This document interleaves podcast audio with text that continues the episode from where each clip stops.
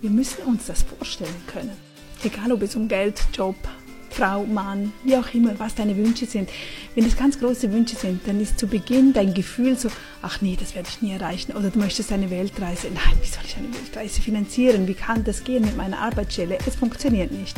Und dann machst du Folgendes. Du sagst dir immer wieder, ich werde diese Weltreise umsetzen.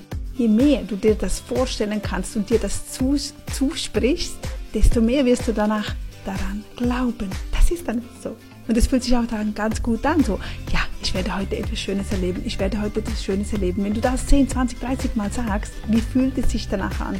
Wirklich erfolgreiche Menschen visualisieren das den ganzen Tag. Sie sagen sich das immer wieder selber zu. Mach dir ganz klar vor Augen, was du wirklich willst.